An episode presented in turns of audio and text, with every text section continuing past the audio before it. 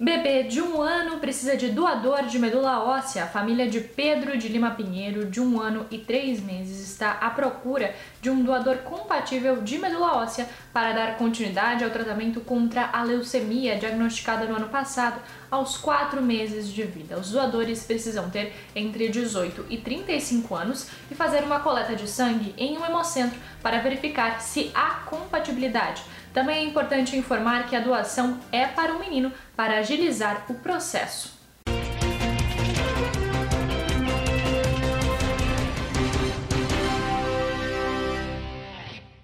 Aventureiro que viajava de Fusca com seu cachorro sofre acidente fatal.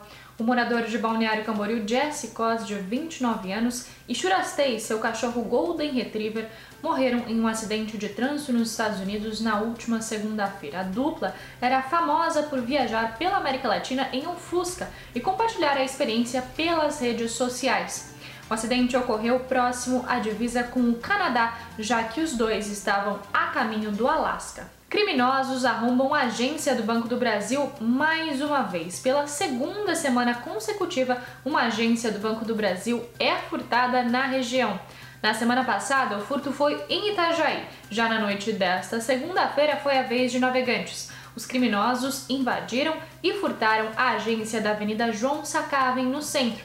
Eles foram até o cofre onde ficam guardadas as armas dos vigilantes do banco e levaram dois revólveres e 16 munições. Em nenhuma das ações, os bandidos conseguiram levar dinheiro.